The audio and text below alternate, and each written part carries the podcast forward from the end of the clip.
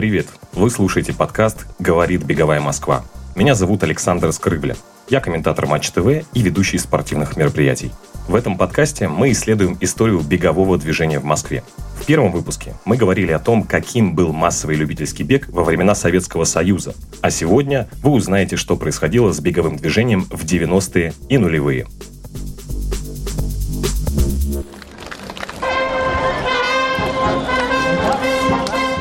1990 год, 11 августа. В центре Москвы стартует 10-й Московский международный марафон мира. Улицы города переполнены людьми. Дорожное полотно равномерно покрыто слоем бумажных стаканчиков и освежающих губок, пропитанных водой. Немногочисленные волонтеры с трудом справляются с потоком бегунов. Вода! Вода, вода. Вода, вода, дай, пожалуйста. Берите так, открывайтесь, зубами по дороге откроете, там, и легко открывается. Да они сами налетают. Таня! Вода.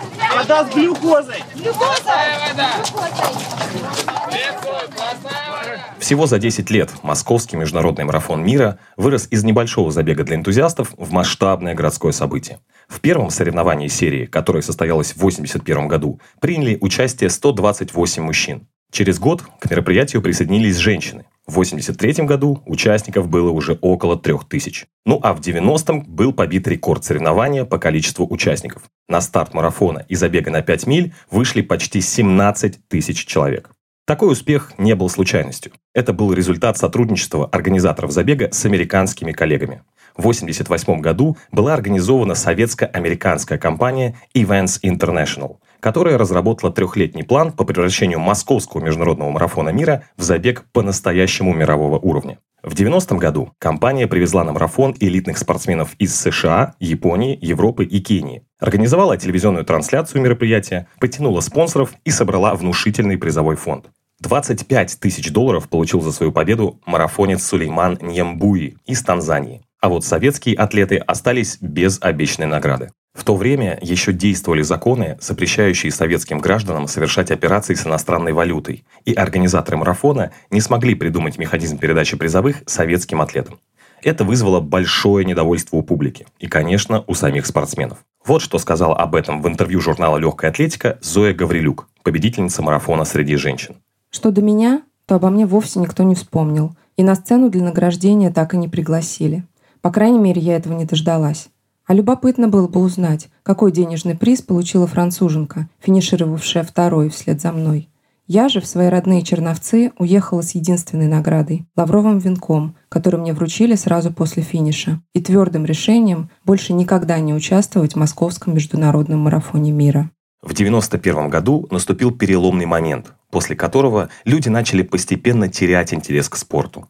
Советский Союз прекратил свое существование. Люди оказались в сложной экономической ситуации, и им стало, что называется, не до бега. В течение следующих нескольких лет в Московском международном марафоне мира участвовало все меньше и меньше бегунов. Вот что об этом рассказывает Андрей Львович Черков. В беговой тусовке его еще называют «бешеным марафонцем». Он начал бегать в 91 году, когда ему уже исполнилось 52 года. И с тех пор преодолел сотни марафонов, написал три книги о беге и много раз участвовал в Московском международном марафоне мира. 91 год – это был еще конец Советского Союза. И поэтому беговое движение было развито очень хорошо тогда. В этом московском международном марафоне 91 года принимали участие ну, примерно 10 тысяч человек.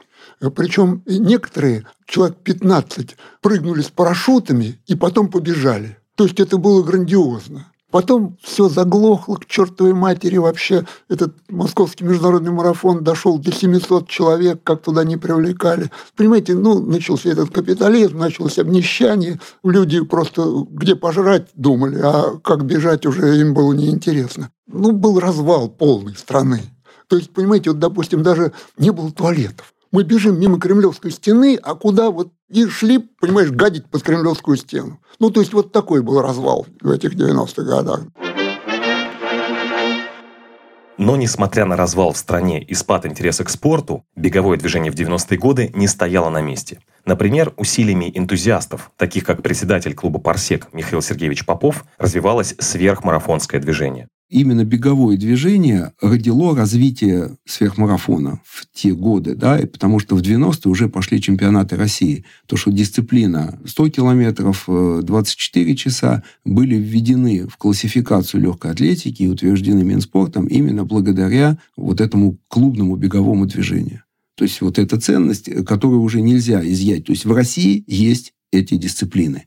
К сожалению, ней относятся, носят клеймо неолимпийских дисциплин, а вы знаете, у нас такое разделение есть олимпийские виды спорта, неолимпийские виды спорта. Вот это неолимпийские дисциплины олимпийского вида легкой атлетики. Это клеймо, которое все время опускает развитие этих видов и с точки зрения финансирования, с точки зрения значимости и так далее. Десять лет прошло, в 93-м, 90-е годы, мы в честь того забега, уже новая плеяда сверхмарафонцев, наш клуб организует сутки бегом. И вот с 93 по 21 мы каждый год эти сутки бегом проводим. Чаще всего в ранге чемпионата России или там Кубка России. Но это именно традиционный московский сверхмарафон сутки бегом. Вот это вот ценность, которую мы сколько-то десятков лет уже несем. Мы не одни были колоссальный активный клуб в Подольске был. Валерий Густавович Кёник. Он создал клуб 24. Там в Манеже проводились соревнования суточные. Кстати, сверхмарафонские соревнования проводились не только на стадионах, но и по трассе из точки в точку. Вот как это было.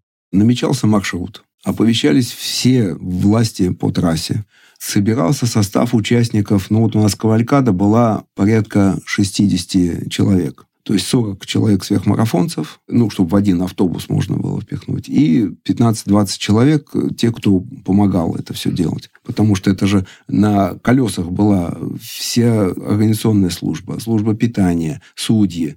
Мы использовали рафик от Московской Олимпиады. Остался рафик с табло, такие старинные табло. Он ехал впереди, показывал, так сказать, время. Это было круто, это было круто, да. За время проведения первых шести сверхмарафонов наши два клуба сыграли шесть свадеб. Соответственно, космонавты активно в этом участвовали. Старт был чаще всего или финиш в звездном городке. С нами тогда, так сказать, участвовали. Вот Джанибеков давал старт. В Калуге Гречка встречал и тоже стрелял из пистолета. Но самым для бегового движения было ценным что? Каждый руководитель клуба любителей бега в стране почитал особо важным быть сверхмарафонцем. Не просто бегать там 5-10 километров, да, и не то просто марафон, а именно сверхмарафон. И получалось так, что у нас со всей страны, вот в число участников попадали руководители клубов, ну и в том числе и лучшие там сверхмарафонцы. И состояло это из чего? Там нагрузка была приличная. Вот самая большая многодневка была 509 километров, и нагрузка была в день ну, от 70 до 75 километров ну, может быть, 65 в какие-то дни. Вот за 9 дней пробегали 509 километров. Причем первый и последний день они по полдня, там где-то в серединке еще половинчатый. А так вот ты с утра встаешь, причем Володя Волков, он работал, поскольку там из подготовки космонавтов, и там было куча тестов, да, то есть мы 6 раз в день сдавали всякие тесты. Ну, это было научное исследование, как организм себя ведет, да, и психология, и физические, там, и так далее. С утра обычно скоростной этап, то есть тридцатка, официальный старт, проводы, местная власть и вот эту, значит, тридцатку. Шесть скоростных этапов засекали по сумме, кто там лучше выступит. И тогда участвовали реально очень сильные бегуны. А вечерний этап, то есть ты к обеду финишируешь, пообедали, баня, обед и вечерний этап. И он получался где-то иногда 35-40 иногда километров. Но бежать надо было уже группой то есть при темпе там 6 минут километр, как-то медленнее не очень-то бегали. Вот 5.36 это было нормальная трусца. Сейчас вот на марафонах я смотрю, народ бежит там чуть не по 10 минут километр, но это, тогда это было невозможно. И когда ты бежишь вот эти три часа в компании там 40 человек, ты успеваешь поговорить с кем угодно, о чем угодно. Кстати, девушки тоже участвовали в этих сверхмарафонах. В советское время у простых любителей бега не было практически никакой возможности участвовать в заграничных стартах. Все изменилось в 90-м году, когда люди объединились и написали коллективное письмо в Федерацию легкой атлетики. Тогда, получив разрешение, первая партия бегунов отправилась на марафон в Испанию. Среди них был и Михаил Сергеевич Попов. Это был 90-й год. Тогда Санадзе одобрил это дело, и первая делегация вылетела на марафон в Валенсию, Испания. После этого мы вернулись, вот кто был организатор, просто в шоке. Вся трасса, каждый метр выгорожена с двух сторон заборами. Стоят вот трейлеры, которые их привезли, там их несколько десятков трейлеров. А у нас, чтобы выбить один автобус там на пробег трассу расставить, там и то с грехом пополам, там вертолет снимает, там построены трибуны, там везде все баннерами уложено, там даже мочалки, которые вам дают, она уже с эмблемой этого марафона. Фрукты там на всех пунктах питания. Это был один из таких вот шоковых там вещей. Но после этого приехали, и мы, конечно, стали городить. Там я у себя на заводе там стали делать железную арку, чтобы что-то натянуть. Володя Волков деревянную сколачивал.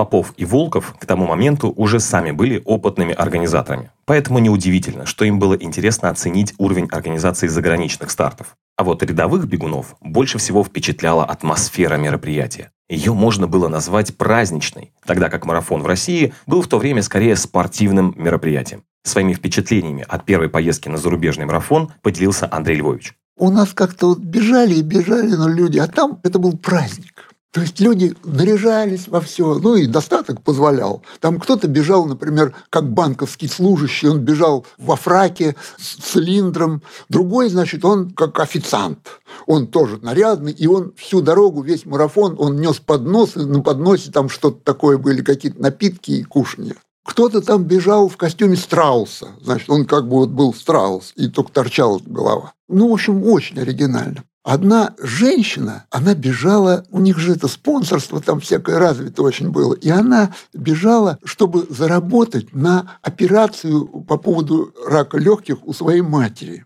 Но она тренировалась, тренировалась, и под самый конец у нее что-то случилось с коленом, что ей пришлось, в общем, наложить какое-то искусственное колено сверху, и она, значит, все-таки бежала, где-то она доползла, наверное, а у них ждут последнего. И вот э, все там пробежали за два часа, за четыре часа, ну, за пять, а она бежала 21 час, и она потом доползала. Но когда вышли там газеты, то больше всего уделяли внимание ей, потому что вот она такой благородный поступок сделала. В общем, конечно, впечатление большое на меня произвело.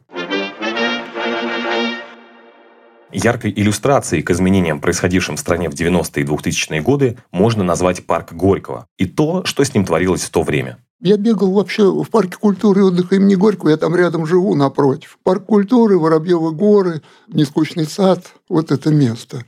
И там было очень мило. Но потом парк стали отнимать кооператоры, в общем, стали перегораживать его, стали строить какие-то немыслимые огромные сооружения из железа.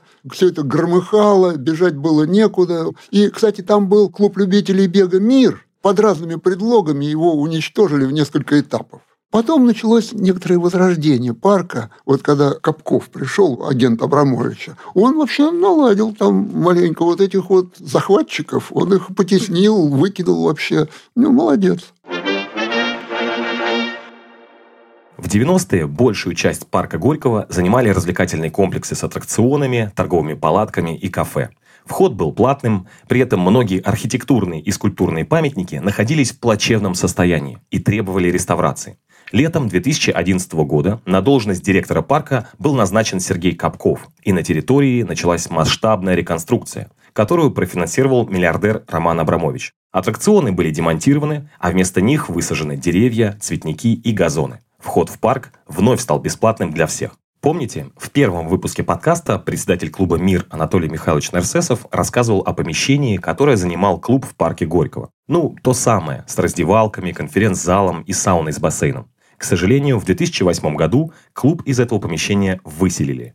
Когда мы были в подвале, в 2008 году вот этот подвал у нас отобрали переселили нас на лыжную базу, первую лыжную базу, которая организовалась в парке Горького в 1935 году. В 1935 году, где вот теперешний пешеходный мост, вот в глубине парка туда, там же бывший Андреевский мост. У Андреевского моста вот эта лыжная база, она стояла, деревянная была с 1935 года. Нас переселили туда с 8 года. В 18 году нас тоже попросили как бы временно уйти с этого помещения, разобрали, сняли, здание-то старое, 35 -го года, и оно деревянное. Боялись, естественно, чтобы пожара не было, того не было, и оно было морально устаревшее. И вот снеся вот это здание, сейчас выстроили новое помещение.